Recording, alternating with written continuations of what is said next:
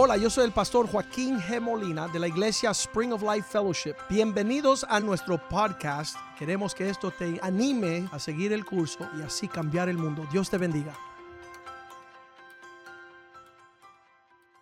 Señor, te damos gracias, oh Dios, por tu misericordia. Te damos gracias, oh Dios, por tu fidelidad. Que tú nos compraste con la sangre preciosa. Que tú nos redimiste. Que tú nos rescataste de una vida de vanidad, una vida lejana de las promesas de Dios y de sus propósitos. Ahora, Señor, pedimos que tú nos hable a través de tu palabra y que sea lámpara a nuestros pies. Pedimos que la sangre de Cristo esté sobre este lugar, sobre todas las personas que nos escuchan. Que tú nos guarde en tu amor, Señor. Pon un cerco de espino alrededor de este lugar. Que tus ángeles encampen en este lugar, Señor, y nos defienda, oh Dios, y nos ministre. Que tu palabra sea, Señor, el pan de vida que nos nutra que podamos alimentarnos, Señor, de toda palabra que procede de la boca del Señor, que nosotros podamos vivir según tus propósitos, oh Dios, y que podamos madurar y no naufragar en la fe y no estar fluctuantes y maduramente por artimañas de hombres que emplean con astucia toda manera de cosas que desvían a cumplir tus propósitos. Usa este mensaje, Señor, para libertar tu pueblo, para sanar a tu pueblo, para traernos mayor alcance en tu propósito. Te lo pedimos en el nombre de Jesús. Amén y amén. A lo largo de las últimas semanas hemos estado hablando de estas situaciones que nos mantienen fuera de heredar la tierra de que fluye leche y miel si sabemos que existe una tierra en lo natural llamado la tierra prometida, sabemos que en lo espiritual también hay una tierra que fluye leche y miel, que hacia esa dirección nos estamos marchando. La semana pasada era el comienzo del año, ah, el nuevo año, los judíos celebraban el nuevo año, comenzaba el domingo, y entonces ellos celebran con romper una manzana en pedazos y comer miel. Y entonces hicimos eso, como no por, por tradición, sino para decir, ¿sabes qué? Como aquellos que siguen un ejemplo de que Dios va a ser dulce con nosotros, vamos a tener un año fructífero, pues allí el pastor Palma compró como 30 manzanas y 3 galones de miel. Y entonces eh, ahí hicimos así y guácata, tomamos un montón de miel, un montón de manzanas, proféticamente anunciando que será un año dulce y lleno de frutos. Esa es la forma que los judíos celebran su año nuevo. Y el domingo pasado estaba sucediendo eso. Ayer llamé a un amigo mío que es judío y le digo, feliz año nuevo, celebré con ustedes, porque él conoce que soy cristiano, celebré con ustedes comiendo manzanas y miel. Y él dice, güey, tú me tienes confundido. ¿Tú eres cristiano o judío? ¿Qué pasa? Y yo le dije, no, nosotros creemos en el Dios de Abraham, Isaac y Jacob, es el Dios de Israel. Y entonces él estaba como que este hombre está loco. Pues hace 20 años le estoy predicando, él es judío y es un abogado, amigo mío. Pero ah, comiendo esas manzanas y tomando la miel, me vino al pensamiento el proverbio 25, 16 porque la Biblia tiene advertencia para todas las cosas y dice, cuando te encuentres con la miel, Proverbios 25, 16, dice, ah, ten cuidado, si hallaste miel, come lo que te basta, suficiente, no sea que lo hagas demasiado y vomites. Entonces yo tenía que llamar a todos los hermanos de la iglesia, hey, no son los tres galones Ah, no, no toman tanta, tanta miel, porque la Biblia nos da el cuidado de que no exageremos cuando hallamos las cosas buenas, solamente disfrutarlas. Pero estamos hablando de entrar en esta tierra que fluye leche y miel. Ah, acuérdense, ah, todo esto es simbólico a una vida, dice una tierra que no sembraron, habrá frutos, habrá viñas en una tierra que no han criado ganado, habrá bastante ganado y ovejas, rebaño de ovejas. Habrán casas que no edificaron. Habrá provisión. Y, y cada vez que estamos escuchando que Dios le promete este descanso a su pueblo, el libro de Hebreos capítulo 3, 4 y 5 nos dice, existe esta tierra en lo natural, a lo cual si crees en la promesa de Dios, tú vas a entrar en un reposo. Pero aquellos que no tienen fe, aquellos que andan desobedientemente, endurecen su corazón, no van a participar. Juré, dice el Señor, no entrarán. Entonces, qué triste, y yo lo escribo, yo creo, en el primer libro de nosotros, Restaurando las Puertas que Prevalece. Yo digo, qué triste que Dios tiene promesas que Él desea cumplir y que nosotros, por falta de fe, nunca heredamos las promesas del Señor. Y nuestras vidas, en vez de ser la expresión de la realidad, se hacen una pesadilla, ya no es un sueño. Habríamos hablado que hay un devorador que existe que nos detienen de participar de la provisión de Dios. En primera de Pedro 5:8 dice, "Sed sobrios." La estrategia que Pedro pudo ver para vencer al enemigo es la sobriedad.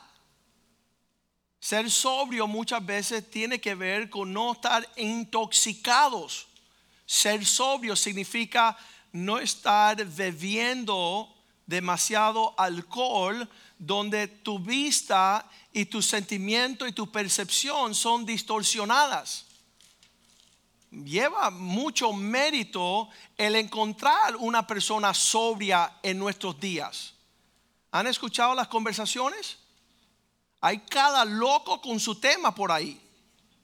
Y yo muchas veces ni puedo fingir un, semblante serio a los desastres que uno escucha por ahí. Pero falta sobriedad en nuestros días. Aún yo, yo tengo dicho que no puedo escuchar muchos pastores evangélicos porque no tienen ningún semblante de sobriedad. Hablamos el miércoles de aquellas personas que andan deseando una visión y un sueño pero su vida está desordenada por completo. Y muchas veces tenemos que decirle, mi hijo, arregla tu vida primero. ¿Qué tú haces formando un desorden en tu vida personal para ir a hablar cosas espirituales? No se debe uno. Dice, ¿cómo vas a poder participar en la iglesia cuando tu propia casa está en desorden. Y está hablando ahí de gobierno, está hablando de ejercer una sobriedad de matrimonio, de familia, de hijos, de, un hogar. Y, y, decimos lo que no está haciendo una bendición en tu casa, no lo esté exportando como si fuera una bendición, porque no la es. Y eso, esta advertencia que da Pedro de la sobriedad, no habla solamente del alcohol y la droga. Muchas personas se están endrogando. Eh, el, testimonio del pastor Mediero dice, no, yo todo lo que lo hice, lo hice sin beber y sin drogarme. Y, y era una locura. El hombre que está andando en una medida no ordenada por el Espíritu de Dios. Esto habla muchas veces de, de un una falta de sobriedad en las emociones. Yo veo algunas personas se levantan y ah, ese es el día mejor. Y, y al poco rato están tirando, queriendo matar a alguien. Eso se llama un esquizofrénico bipolar. Está por todos lados. Son, son desmedidas balances de personalidad. Y tú dices, ¿y tú te estás drogando? No, no, no me estoy drogando. Um, esa es la cuestión de nuestro día. No hay sobriedad. No hay un balance, así algo estable. Um, esa, esa forma desmedida de que las alturas de Jehová y después yo quiero matarme. Eso sucedió la semana pasada. Un pastor se suicidó. unos días antes estaba enseñando cómo caminar como la obra maestra de Dios y a los dos días se holcó. Y tú dices, necesitó sobriedad. Es, es un balance en, en, un sentimiento, no estar embraigado, dice la Biblia, con, con cosas, con, sino ser lleno del Espíritu. El Espíritu te lleva a una sobriedad. Y esto, el segundo, primera de Pedro 5.8 dice, no solamente ser sobrios, sino velar.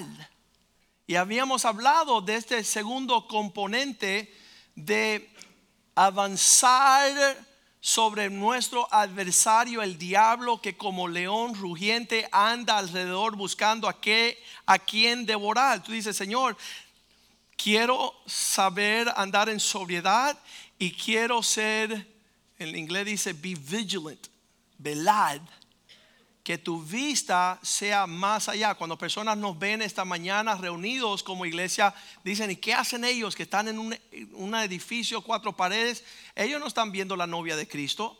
Ellos no están viendo el pueblo del Señor. Ellos no están viendo algo en una eh, esfera espiritual. Ellos tratan de juzgar en lo natural.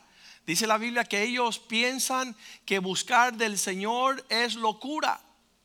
Hemos perdido la mente, según ellos. Pero si tenemos visión espiritual, sabemos que no estamos perdiendo el tiempo. Sabemos que lo mejor está por venir. Habíamos hablado de lo que es la visión de la iglesia. Hace 20 años, si eres parte de esta iglesia, usted conoce, hay una visión. ¿Qué significa? Que antes de que comenzara la iglesia, Dios había señalado qué es lo que iba a suceder antemano. Y muchas personas van a pensar, wow, esto fue un día que el pastor estaba elevado en las alturas de su ah, e, euforia espiritual. No, todo lo que es este, esta visión concuerda con lo que está escrito en la palabra de Dios.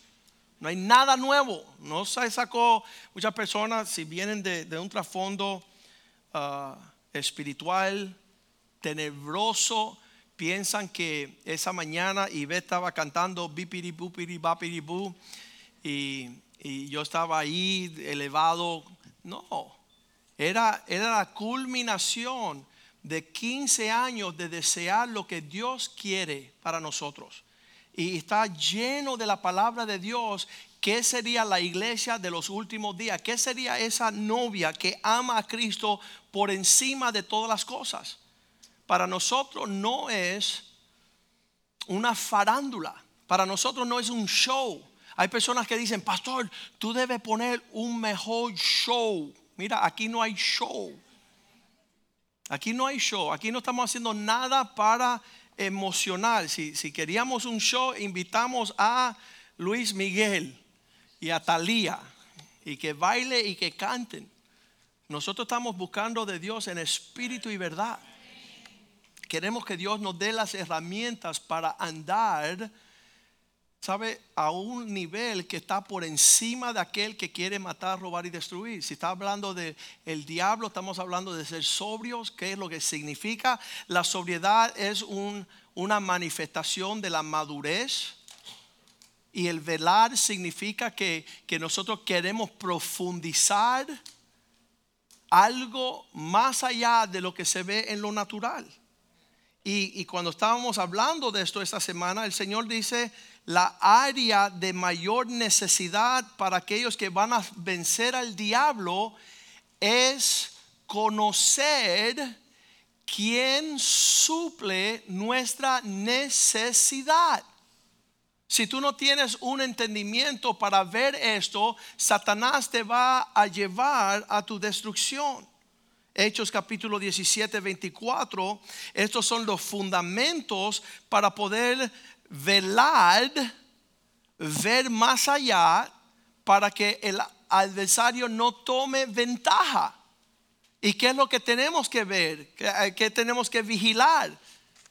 ¿A qué debemos de estar atentos para saber con certeza que el Dios que hizo el mundo entero y todas las cosas que en el mundo entero hay, porque Él es el Señor, el dueño del cielo y de la tierra, no habita en templos hechos por manos humanas. Yo, yo tengo un entendimiento que hay un esfuerzo en lo natural para lograr un templo, lograr una propiedad, lograr un ministerio. Pero yo conozco un Dios que es el dueño de todo el oro y la plata.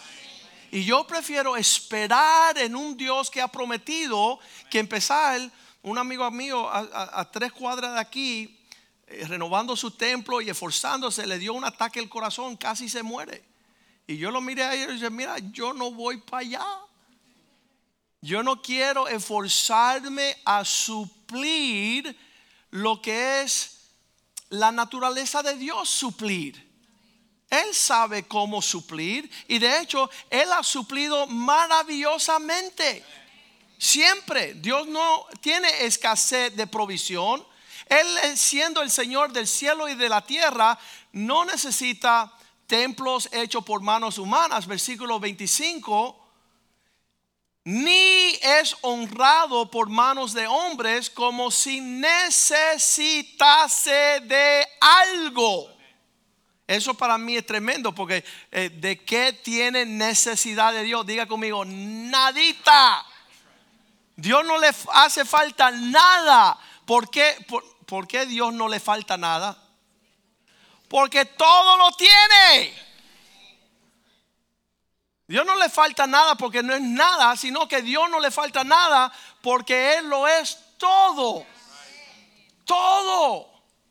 Y eso ya, esos son los extremos, de la nada a lo todo. Tú dices, wow, Dios no necesita de algo. ¿Por qué? Porque Él es el dador. Wow. ¿Sabes? Eh, pensar que Dios está en, un, en una existencia donde Él suple todas las cosas a todo el mundo. Y ahí dice, Él es quien da vida, Él es el que da aliento y Él es el que da todas las cosas. ¿Qué falta allí? Nada, nada falta.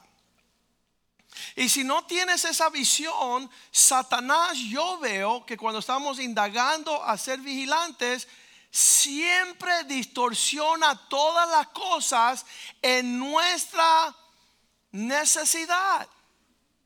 Cuando el hombre está restante algo, y tú puedes mencionar cuál es ese algo, la condición del hombre que, que le hace falta algo, ahí es donde empieza los demócratas.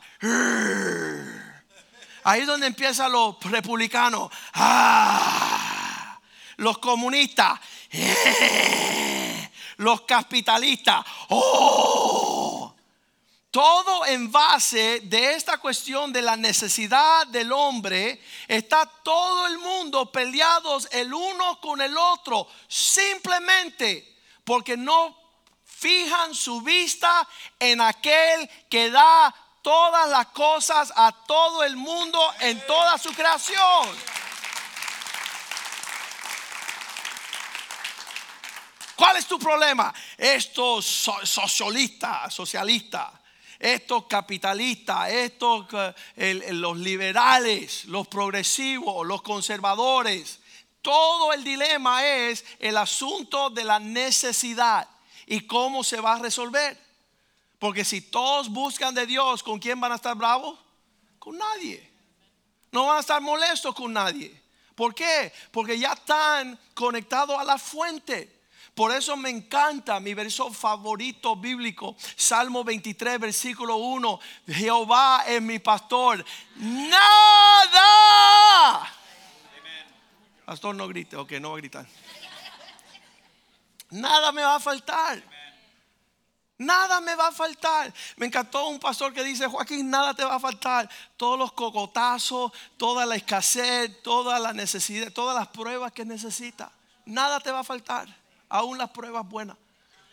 Entonces Él nos suple y le doy gracias a Dios porque eso fue una de las revelaciones primarias en mi vida cristiana. Ya eso resolvió todas las cosas.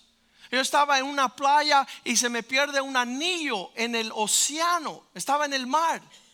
Y yo digo, ¿y ahora qué? Y una viejita, una viejita no, tenía 37 años. Yo 16 la veía ella como viejita. Ella dice, Joaquín, Dios te va a mostrar que te va a suplir. Y yo dije, mira, a ti te falta cerebro para no entender que mi anillo está en el mar y ya olvídate de eso, ya no hay, sí hay. Dios te va a mostrar que Él suple tu necesidad en todo tiempo, aún en lo imposible. Y eso, esos versos se hicieron realidad en mi vida.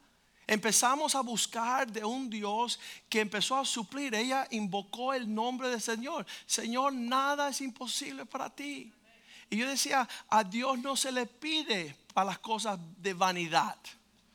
Dios está muy ocupado. Yo tenía un amigo que dice, no, yo no hablo con Dios porque Él está muy ocupado y no lo quiero molestar.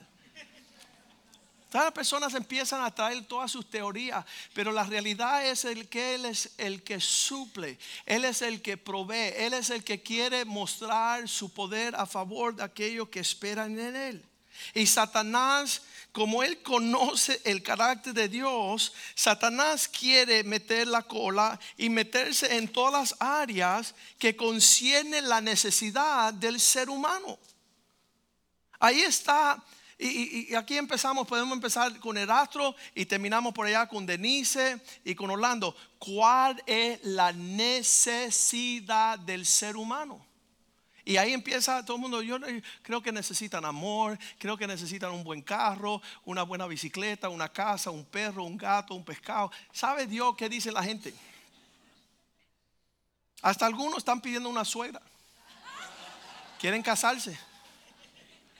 Señor, quiero casarme. El Señor dice, que vamos a esperar que muera la suegra primero. No apresure los tiempos.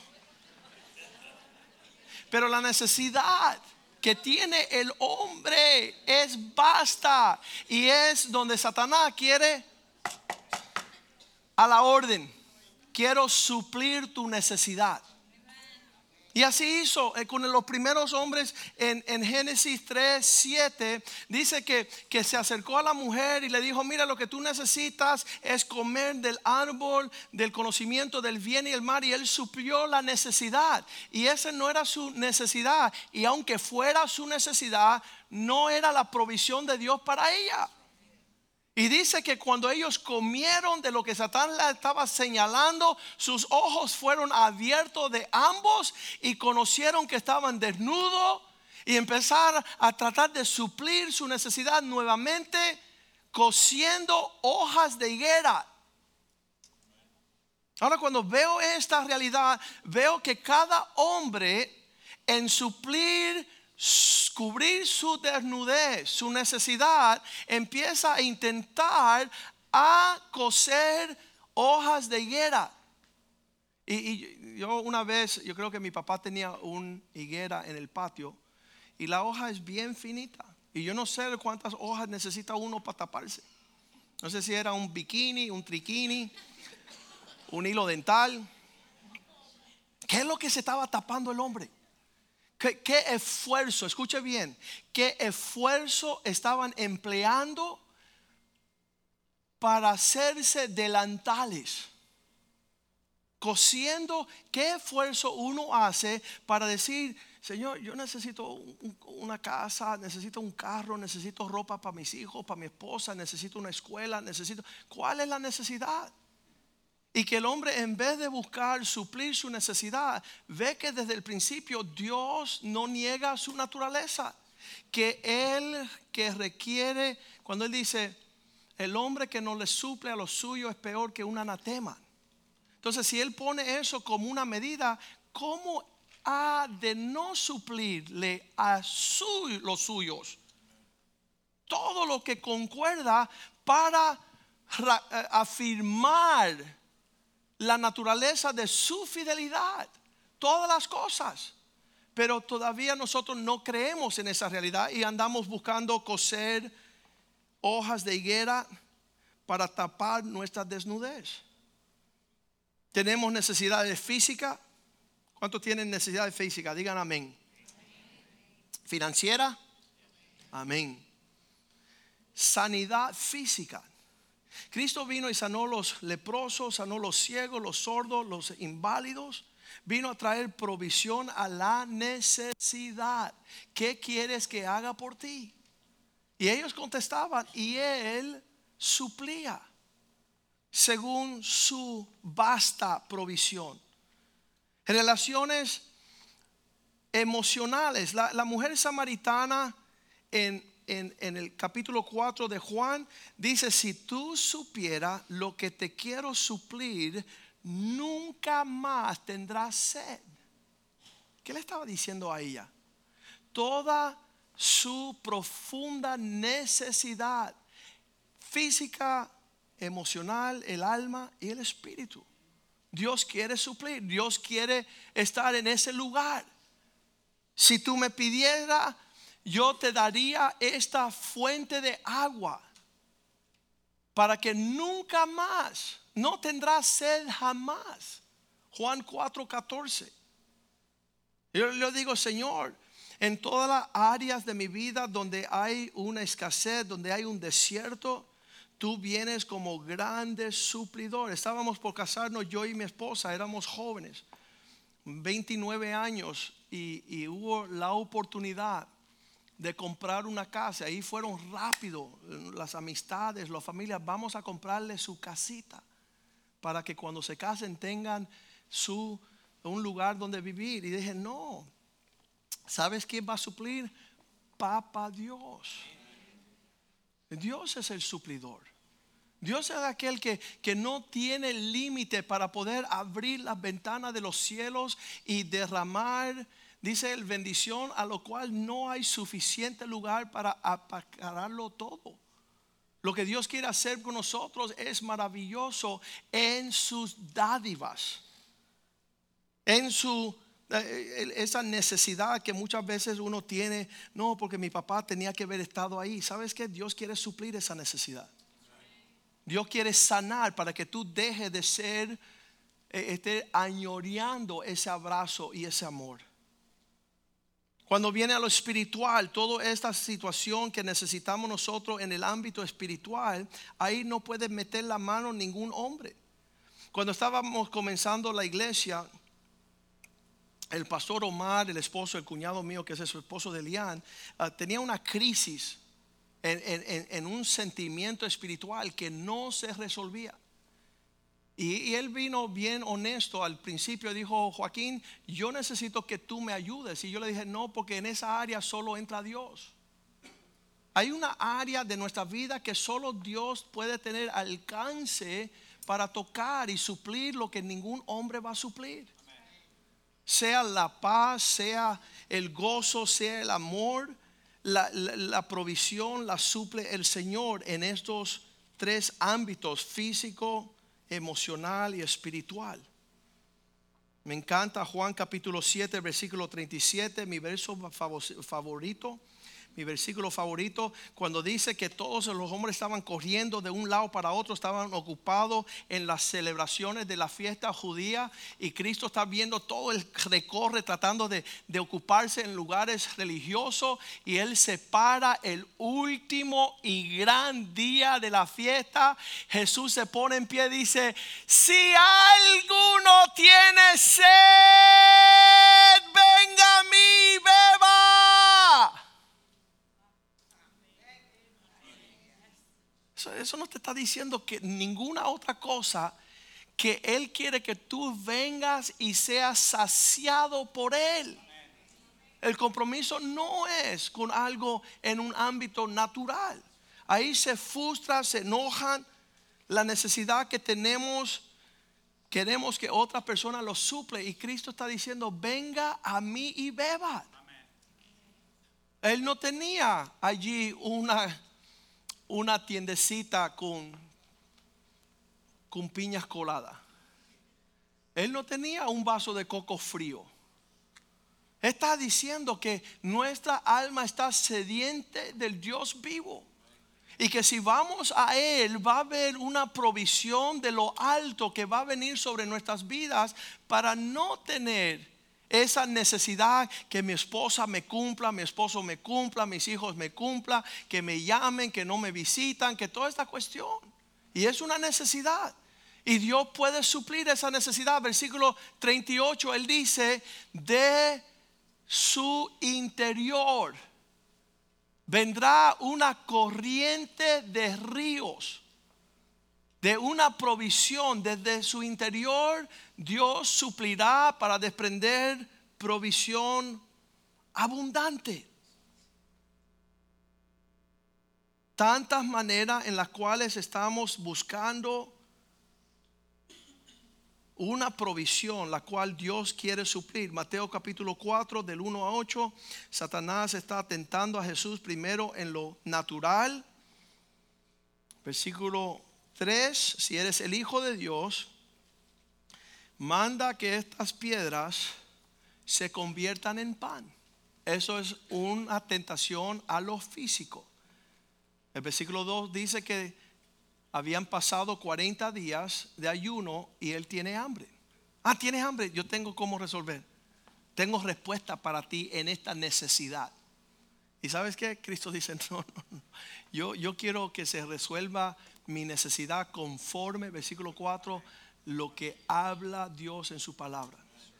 No me hables de un contrato, no me hables de un negocio, no me hables de una sociedad, no me hables de una oportunidad mi Dios suplirá mi necesidad conforme sus riquezas en gloria. Filipenses 4:19.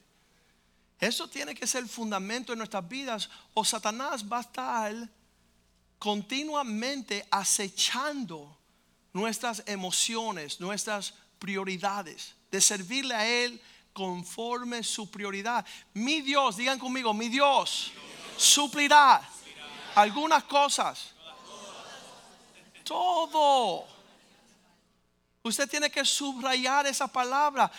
Toda mi necesidad hay un Dios que es fiel, que es capaz de servir. Él vino a servir.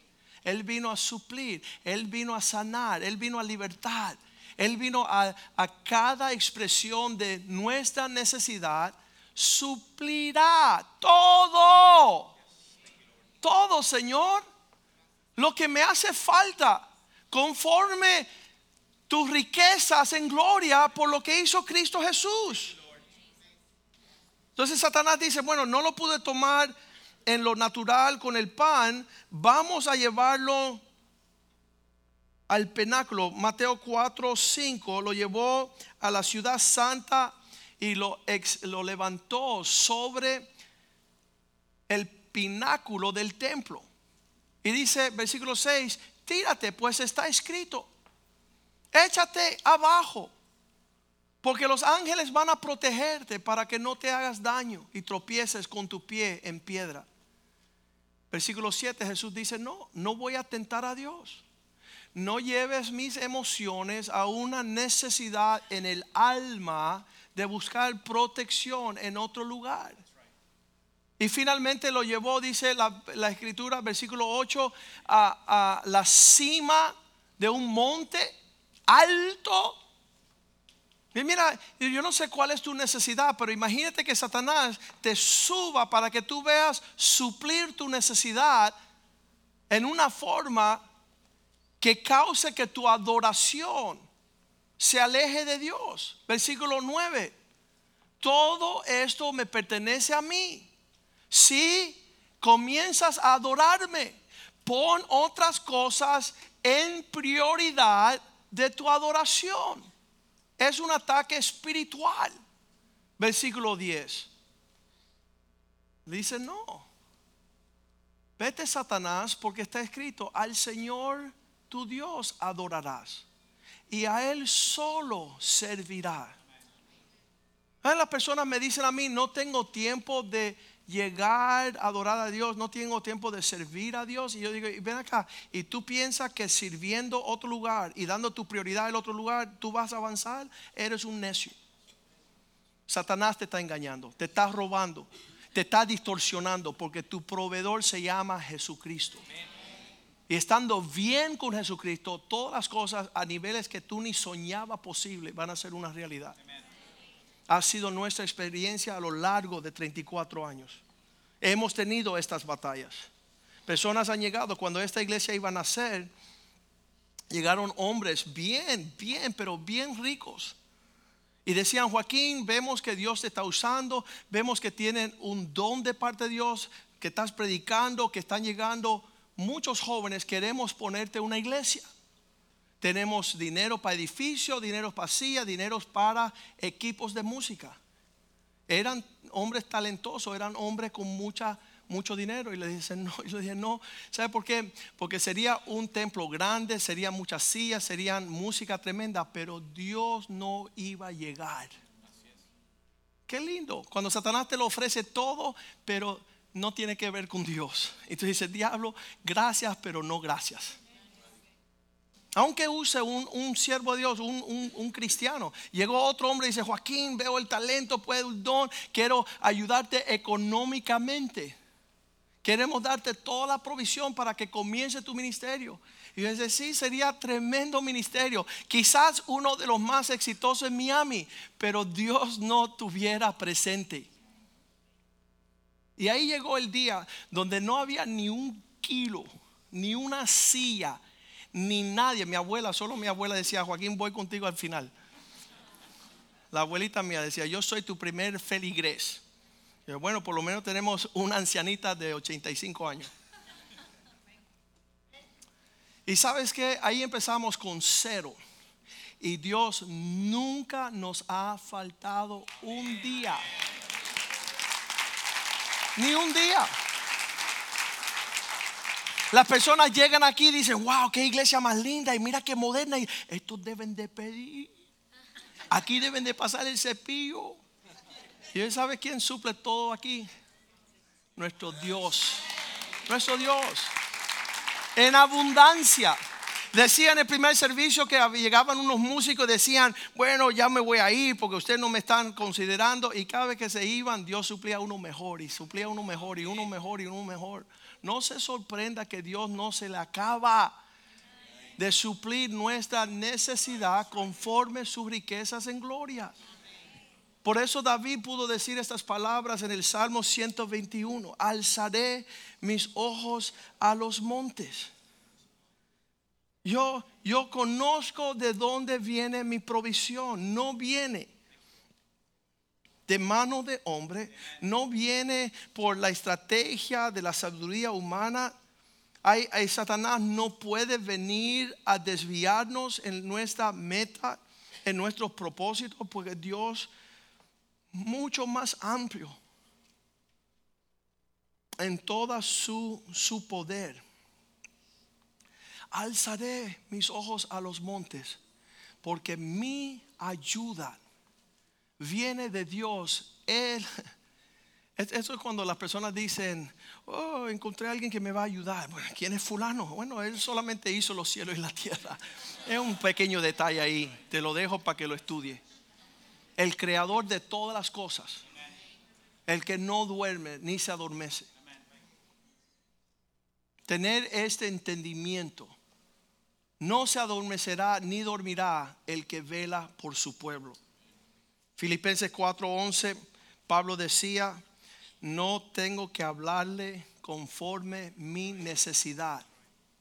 No le estoy hablando porque hay escasez, pues he aprendido entrar en un contentamiento en cualquiera de las situaciones que me puedan acercar en la vida. Versículo 12.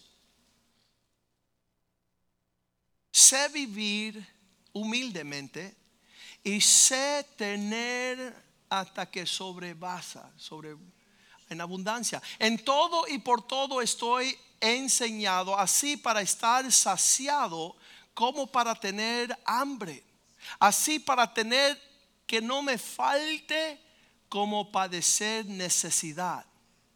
Aquí el versículo famoso que todo el mundo usa indebidamente. Todo lo puedo en Cristo.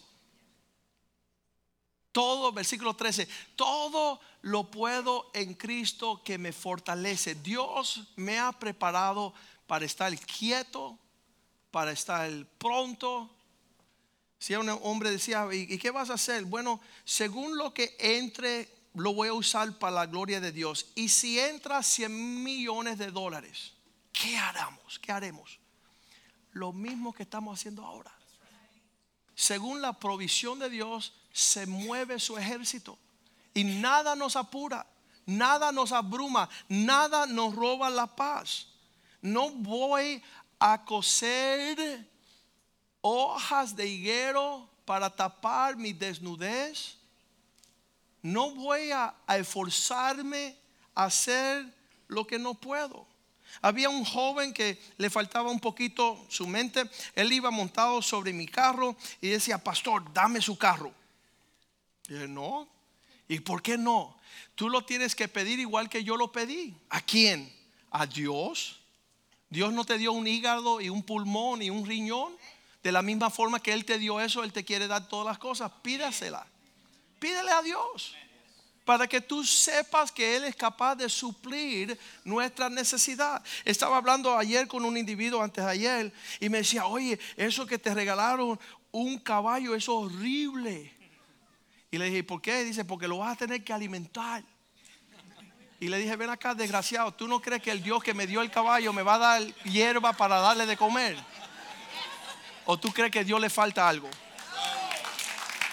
Dios no le falta algo. El Dios que suple es capaz de sostenernos. Él dice, bueno, si fuera mío me lo como. Y yo dije, sí, porque tú eres desafortunado de no tener visión de aquel que le suple a todos todas las cosas. Tú no tienes visión. Y qué horrible que tú le pases esa falta de entendimiento a tus hijos. Que Dios es el que nos suple abundantemente todas las cosas para disfrutar. No conocemos un Dios así. Cuando llegamos, cuando llegamos a, esto lo confieso o no lo confieso. Llegamos a los caminos del Señor y yo venía de una fe donde Dios estaba enojado y me iba a dar por la cabeza, ¿verdad? Uno tiene un vistazo de quién es Dios. Dios viene a quitarme la felicidad. Y si me soy cristiano, me va a entregar una novia feísima para sufrir toda la vida. Y ese era mi miedo, ¿no? ¿Cuánto le da gracias a Dios que Dios suple bien? Qué tremendo. Estábamos asustados. Y, por allá los dioses mayas piden las vírgenes en el cenote. Por allá eh, los dioses de, paganos piden la sangre del primer hijo. Y entonces uno llega al Señor como diciendo, ¿qué me va a pedir el Señor? Y este Dios suplió su hijo en la cruz por ti. Es diferente este Dios. Él lo dio todo por ti a cambio de nada. Podemos venir a Él. Eh, Romanos 8:32 dice, si Él no escatimó ni su propio Hijo, el que no escatimó ni a su propio Hijo, sino que lo suplió, lo entregó por todos nosotros, ¿cómo no nos dará también junto con su Hijo algunas cositas. Todas las cosas. Todas las cosas. Empezó con su hijo.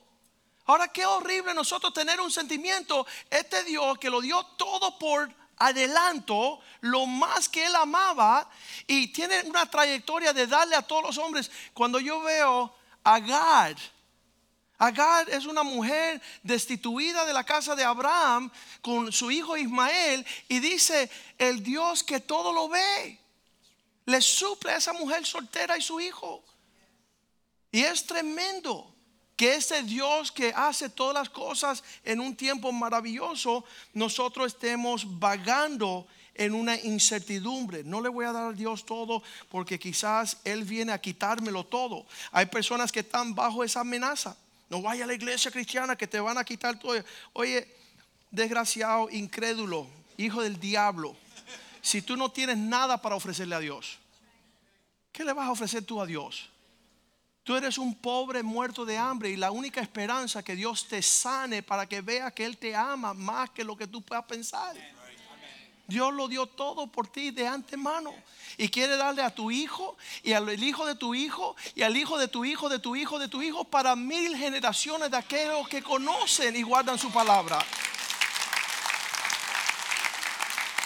Yo le dije a un hombre bien rico, yo dije, quizás tú tengas para tres generaciones. Quiere decir que van a comer bien tu hijo, el hijo de tu hijo, tu nieto y tu bisnieto. Pero tu tatara, tatara va a ser un desgraciado porque se te va a acabar tu herencia.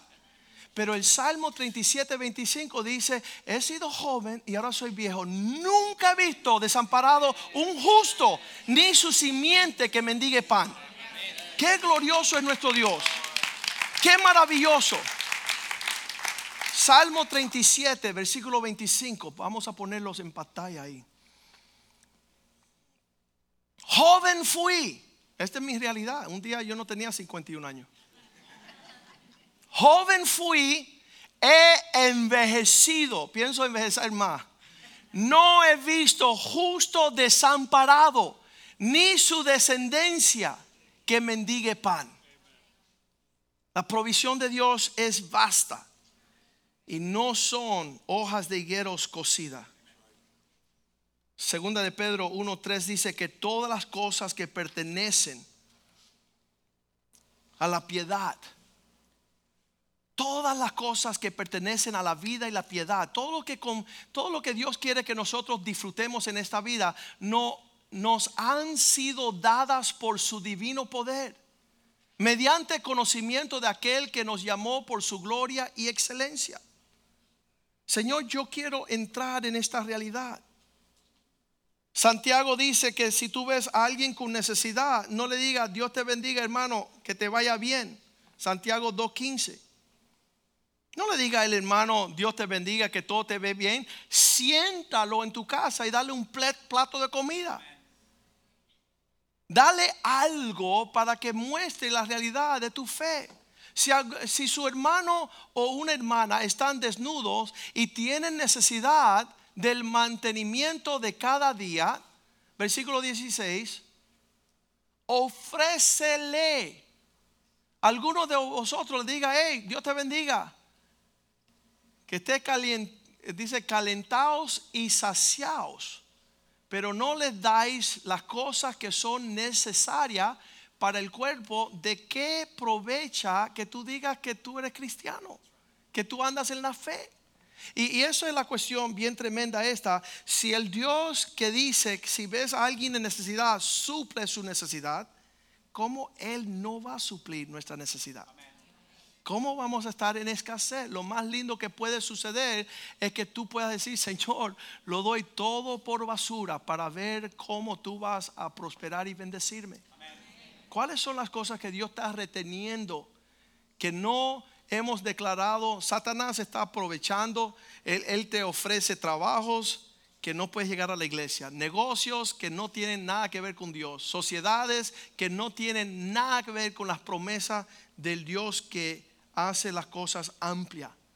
Filipenses 4:6, por nada estén afanados, pero en todas las cosas, pedirle a Dios en oración sean conocidas vuestras peticiones delante de Dios en toda oración y ruego con acción de gracia. Versículo 7.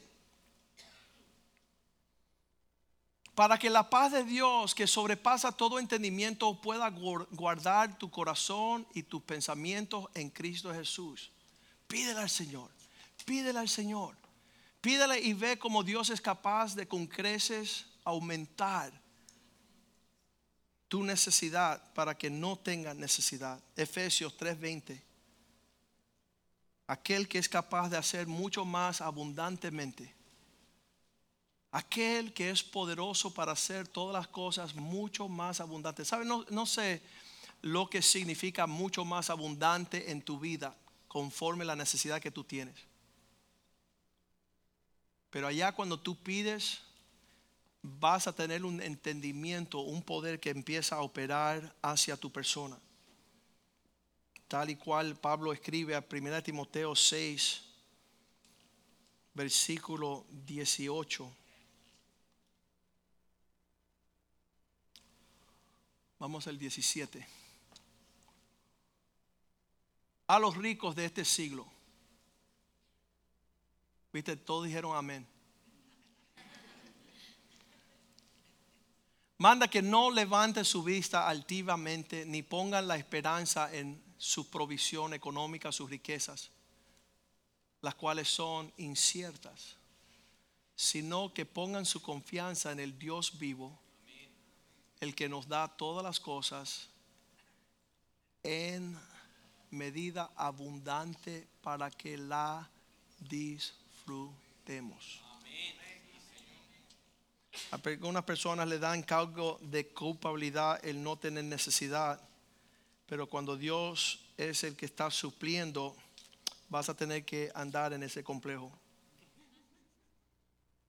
Que en verdad nada necesito, porque Dios ha sido fiel.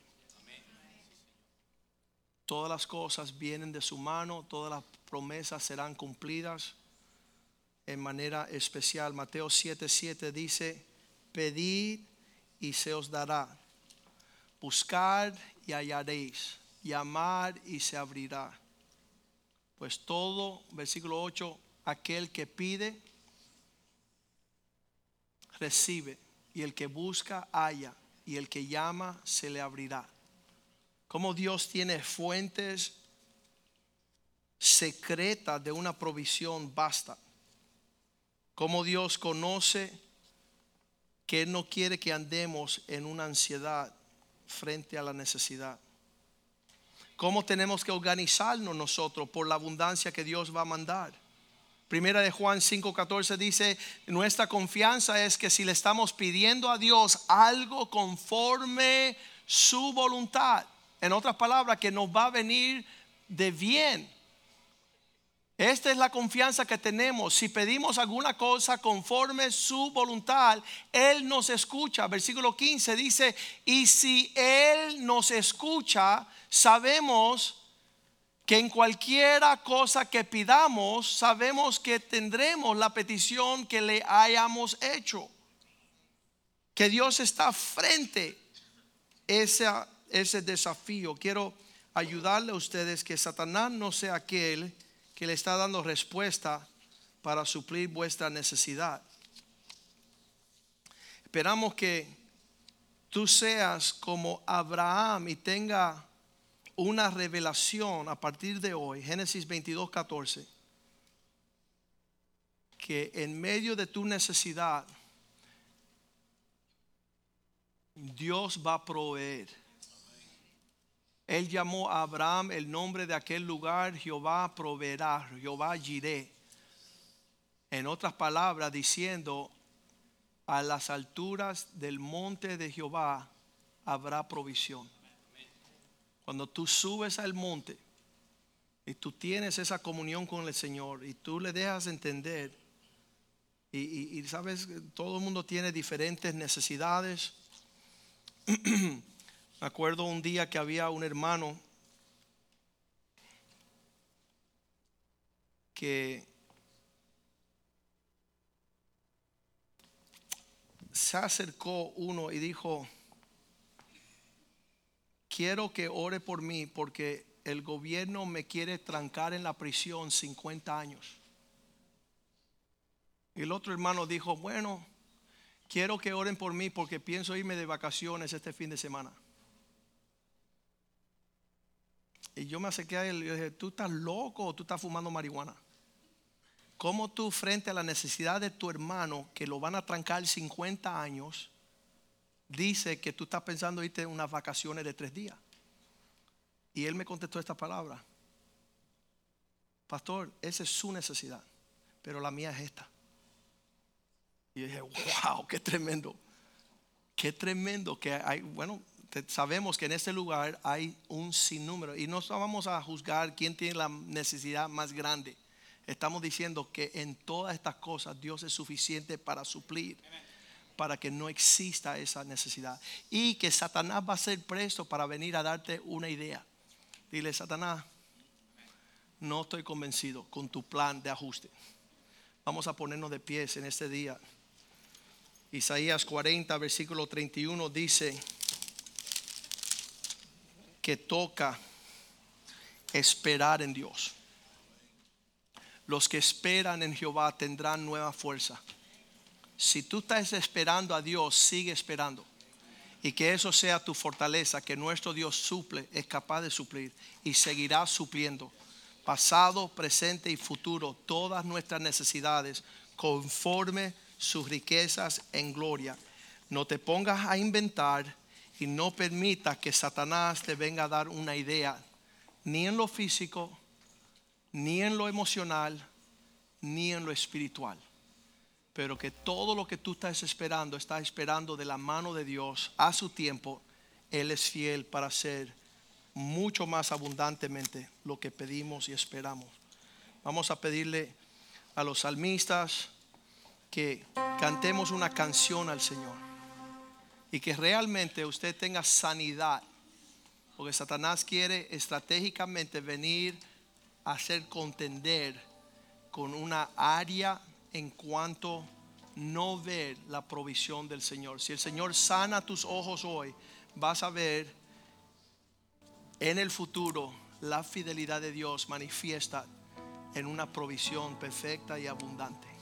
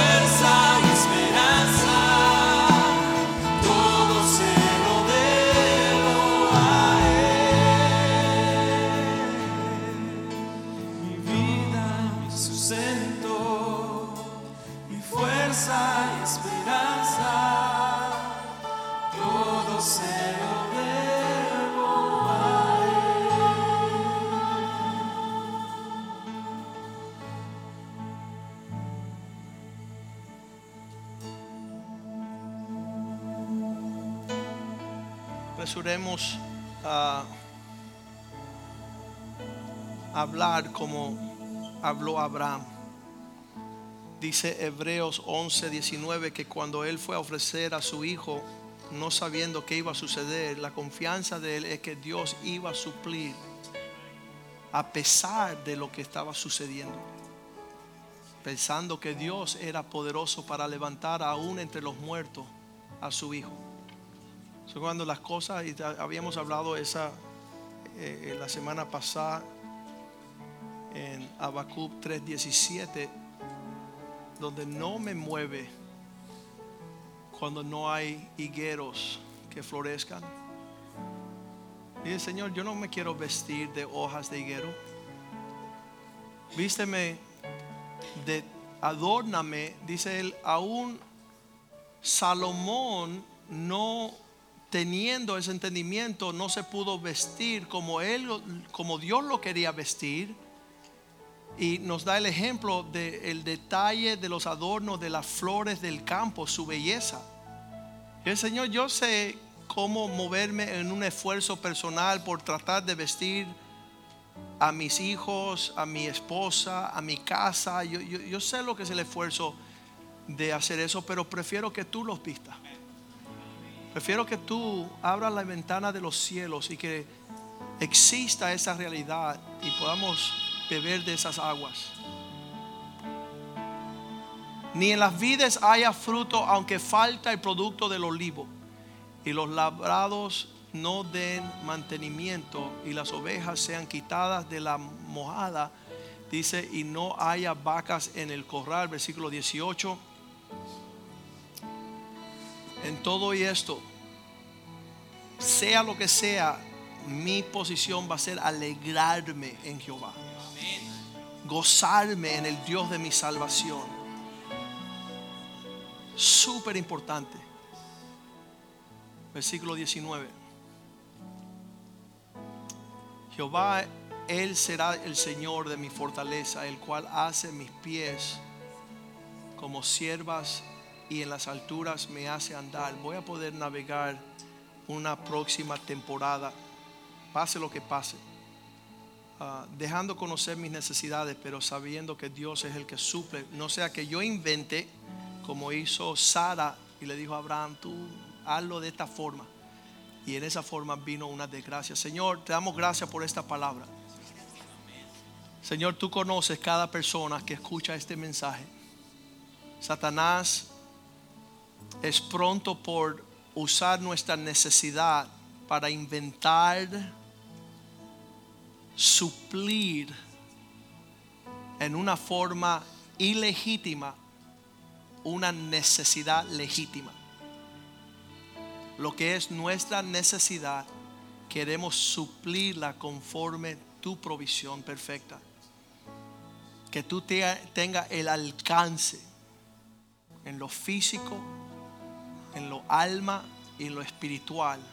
Tú seas nuestro proveedor y que busquemos a las alturas de tu monte, que tú suplas conforme las riquezas de tu gloria. Te lo pedimos en el nombre de Jesús y el pueblo de Dios dice amén, amén y amén. Aleluya.